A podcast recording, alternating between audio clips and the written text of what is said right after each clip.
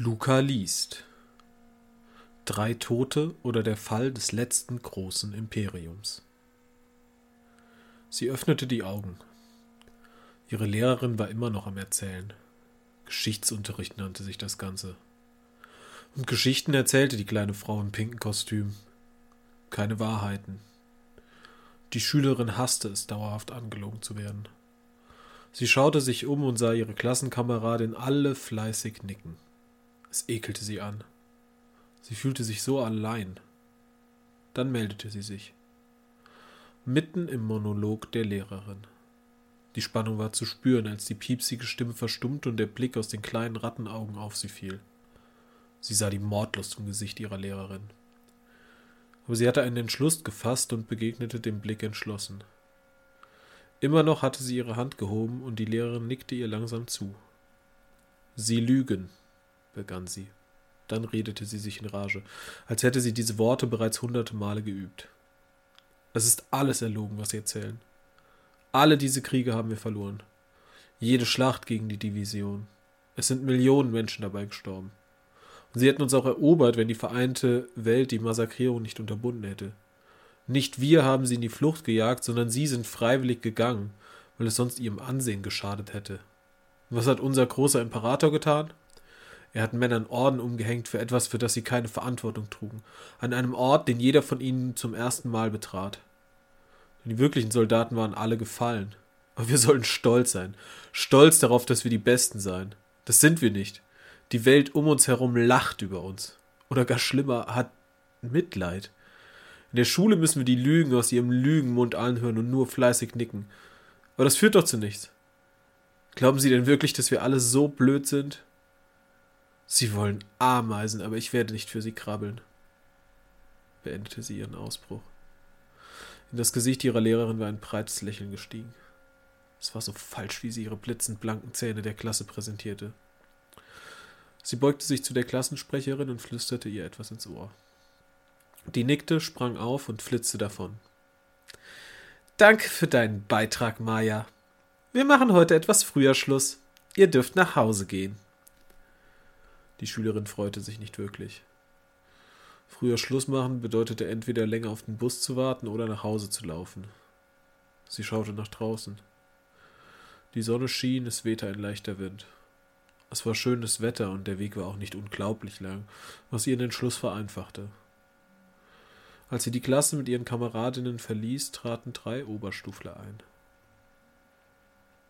Er wusste nicht, warum die Lehrerin dieser Mädchenklasse sie zu sich beordert hatte, aber er hatte großen Respekt vor allen Lehrern, die die wichtige Aufgabe der Jugendbildung übernahmen. Die kleinen Mädchen schritten an ihnen vorbei nach draußen. Sie beendeten ihren Unterricht vorzeitig, was ihm missfiel, und er merkte es sich. Die Lehrerin trug ein pinkes Kostüm und lächelte die drei breit an. Ich habe eine Aufgabe für euch drei stattliche Jungpatriotinnen. Eine Schülerin in meiner Klasse hat heute die Geschichte unseres großartigen Landes in Frage gestellt. Sie beleidigte unseren Imperator und unsere siegreichen Helden. Sie muss bestraft werden. Diese Kleinigkeit wird sich natürlich auch in eurem Zeugnis sehr positiv darstellen. Das hätte sie nicht sagen müssen. Sie war ein vollwertiges Mitglied des Imperiums. Ein Jungpatriot half einem solchen in jeder Lebenslage. Er mochte sie nicht, denn sie versuchte sie mit Hilfe von Belohnung zu überreden. Dabei war die Aufgabe selbst für den Jungpatrioten Belohnung genug. Er war vor allem Schülersprecher geworden, weil er es für seine Pflicht hielt. Er fragte nach einem Bild der Schülerin und die Lehrerin zeigte aus dem Fenster auf ein kleines Mädchen, welches gerade das Schulgelände verließ. Wie eine Einheit treten sich die drei Oberstufler und nahmen die Verfolgung auf. Er war ehrgeizig, stammte aus einer einfachen Arbeiterfamilie, aber er wollte sich hocharbeiten. Über die Jungpatrioten eine Offizierslaufbahn anstreben, erschien wie eine Rettung aus dem armen, eintönigen Leben seiner Familie. Sie ging an einem Feld entlang. Das Mädchen war nur noch wenige Meter entfernt. Sie drehte sich um und wollte beginnen loszurennen, doch einer seiner Freunde sprang vor und hielt sie fest. Dem Mädchen war die Angst ins Gesicht geschrieben. Wieso verbreitest du Lügen? fragte er sie, während er sich vor ihr aufbaute. Ihre Augen wurden glasig, doch sie hielt seinen Blick stand. Das tue ich nicht, antwortete sie tapfer. Er schlug ihr ins Gesicht. Falsche Antwort, sagte er und wiederholte seine Frage. Ihre Lippe blutete, aber sie wiederholte ihre Antwort. Sein Freund rammte ihr den Ellbogen ins Gesicht. Jetzt schrie er. Warum erzählst du Lügen? Sie blickte auf und schüttelte den Kopf. Da kam der dritte von hinten angesprungen und trat ihr ins Gesicht. Sie fiel um und die drei Jungs stürzten sich auf sie. Sie schlugen und traten sie. Immer wieder ließ der Schülersprecher seinen Fuß in ihr Gesicht donnern. Sie gab keinen Mucks mehr von sich. Ihr Kopf schlackerte nur noch hin und her. Stopp! Rief er den anderen zu und riss sie vom Körper des Mädchens zurück. Aber die Kleine war tot. Ihm wurde übel und die drei drehten sich um und begannen zu rennen. Er sah ein kleines pinkes Auto, an dem sie vorbeirannten. Ein hochgereckter Daumen wurde ihm entgegengestreckt. Er lief nach Hause. Der Vater war müde von der Arbeit in der Munitionsfabrik. Seine Frau, sein Sohn und seine kleine Tochter saßen bereits am gedeckten Essenstisch. Wie war euer Tag, Kinder? Seine Tochter erzählte vom Bildermalen für den Imperator. Sein Sohn hingegen war ausgesprochen ruhig. Was ist los? fragte er ihn. Zögernd antwortete der Jugendliche. Wir haben heute einem kleinen Mädchen für den Imperator eine Lektion erteilt. Sie hat Lügen verbreitet. Der Vater schaute ihn misstrauisch an. Sie erzählte von verlorenen Kriegen, also haben wir Jungpatrioten sie uns vorgenommen. Es wird sich positiv auf unserem Zeugnis machen. Der Vater war sprachlos. Er wog die Gabel in seiner Hand und schleuderte sie dann in Richtung seines Ältesten, der reaktionsschnell seinen Teller erhob. Für dein verdammtes Zeugnis? presste er hervor. Wer bist du? Du bist nicht mein Sohn. Wo ist denn dein Ehrgefühl? Du Vollidiot. Wie kannst du nur so eine Scheiße machen? Sein Sohn schaute ihn trotzig an und entgegnete. Was willst du mir schon erzählen? Du warst ein Versager, genau wie dein Vater. Aber aus mir wird im Gegensatz zu euch etwas werden. Ich werde meinen Weg gehen und dieser Gesellschaft etwas bringen. Dem Vater stiegen Tränen ins Gesicht. Du verdammter Vollidiot flüsterte er und stürzte sich auf seinen Sohn, schubste ihn vom Stuhl und ließ seine Faust in das Gesicht des 16-Jährigen krachen. Immer wieder. Ihm spritzte Blut ins Gesicht. Seine Frau zog ihn weg. Hör auf! schrie sie, während sie zerrte. Und jetzt geh! Wir möchten dich hier nie wiedersehen, sagte sie ihm ins Gesicht. Er war zu weit gegangen. Das wusste er. Er drehte sich weg von den deformierten Zügen seines Sohnes, der sich wieder aufrichtete. Der Blick des Vaters wanderte zu seiner Tochter, die ihren Kopf in der Kleidung der Mutter vergraben hatte, welchen ihren Mann verachtend anschaute. Dieser nickte nur und drehte sich weg. Als er an seinem letzten Sohn vorbeiging, spuckte ihm dieser ins Gesicht. Er aber ging einfach weiter. Am nächsten Tag stand er wieder in der Fabrik. Zwei Stationen entfernt von dem Mann, dessen Tochter getötet worden war. Er wusste nicht, was er sagen sollte, nur dass er etwas sagen wollte. Er fühlte sich schuldig, als er zu dem Mann trat. Es tut mir leid, begann er, aber der andere unterbrach ihn. Es ist nicht Ihre Schuld. Sie hätte einfach mal den Mund halten sollen. Wie, wie können Sie etwas derartiges sagen? So etwas darf niemals passieren und wir müssen gegen diese Lehrerin vorgehen, die ein solches Verhalten unterstützt. Der Vater der Toten schaute seinen Gegenüber an. Es gab keine Bezeichnung für einen Vater, der sein Kind verlor, weil so etwas eigentlich nicht passieren sollte. Aber er wusste, wie seine Tochter gewesen war. Sie war in die falsche Welt geboren. Er merkte, dass sein Kollege viel wütender war als er selbst. Also griff er in seine Tasche und nestelte eine Visitenkarte hervor. Ich brauche sie nicht, vielleicht hilft sie Ihnen weiter. Es war von den Rittern der Nacht, die direkt nach der Polizei an seine Haustür geklingelt hatten.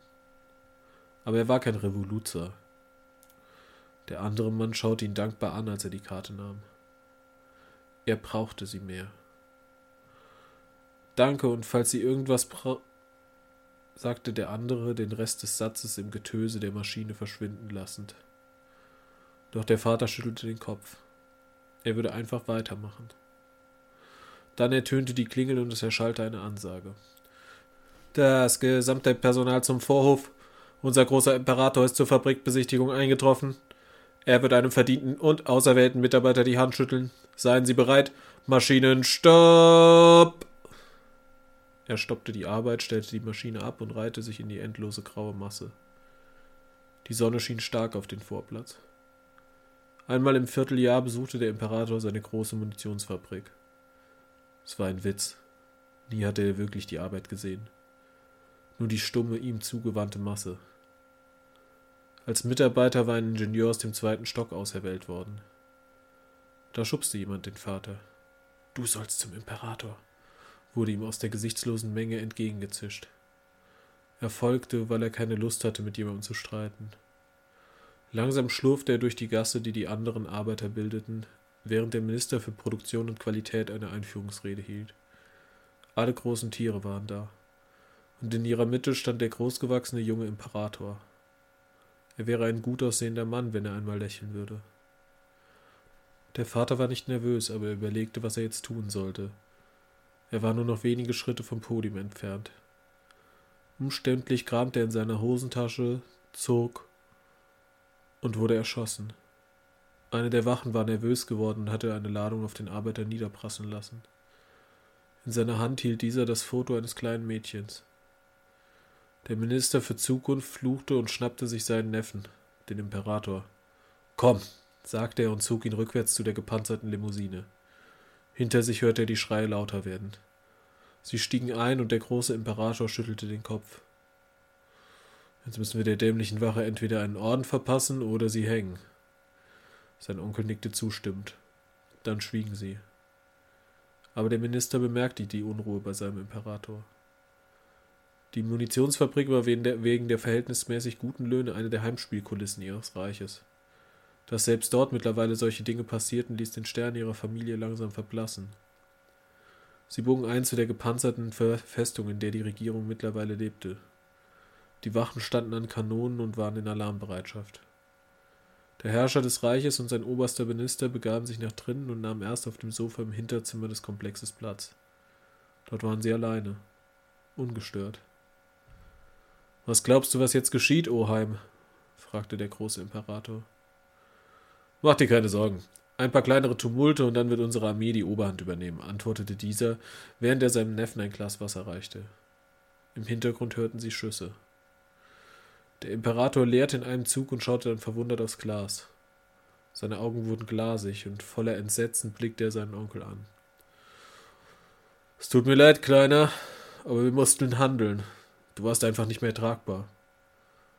Da stieß der Imperator ein letztes hämisches Lachen hervor. Du bist zu spät. Und währenddessen richteten die Schützen ihre Kanonen auf das Gebäude, für dessen Schutz sie bestimmt waren.